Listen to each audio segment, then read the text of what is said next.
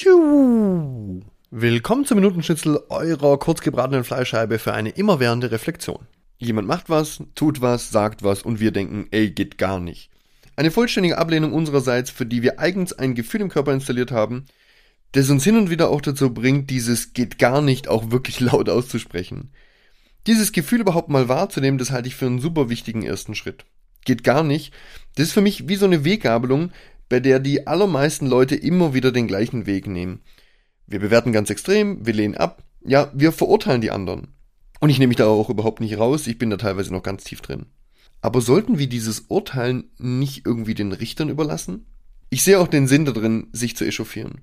Allerdings hält es mich auch davon ab, mich weiterzuentwickeln.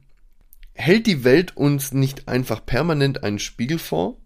Die Frage ist eigentlich, wo bin ich genauso wie der, die oder das, was ich hier ablehne? Und wer wirklich sucht, der findet im Regelfall auch was.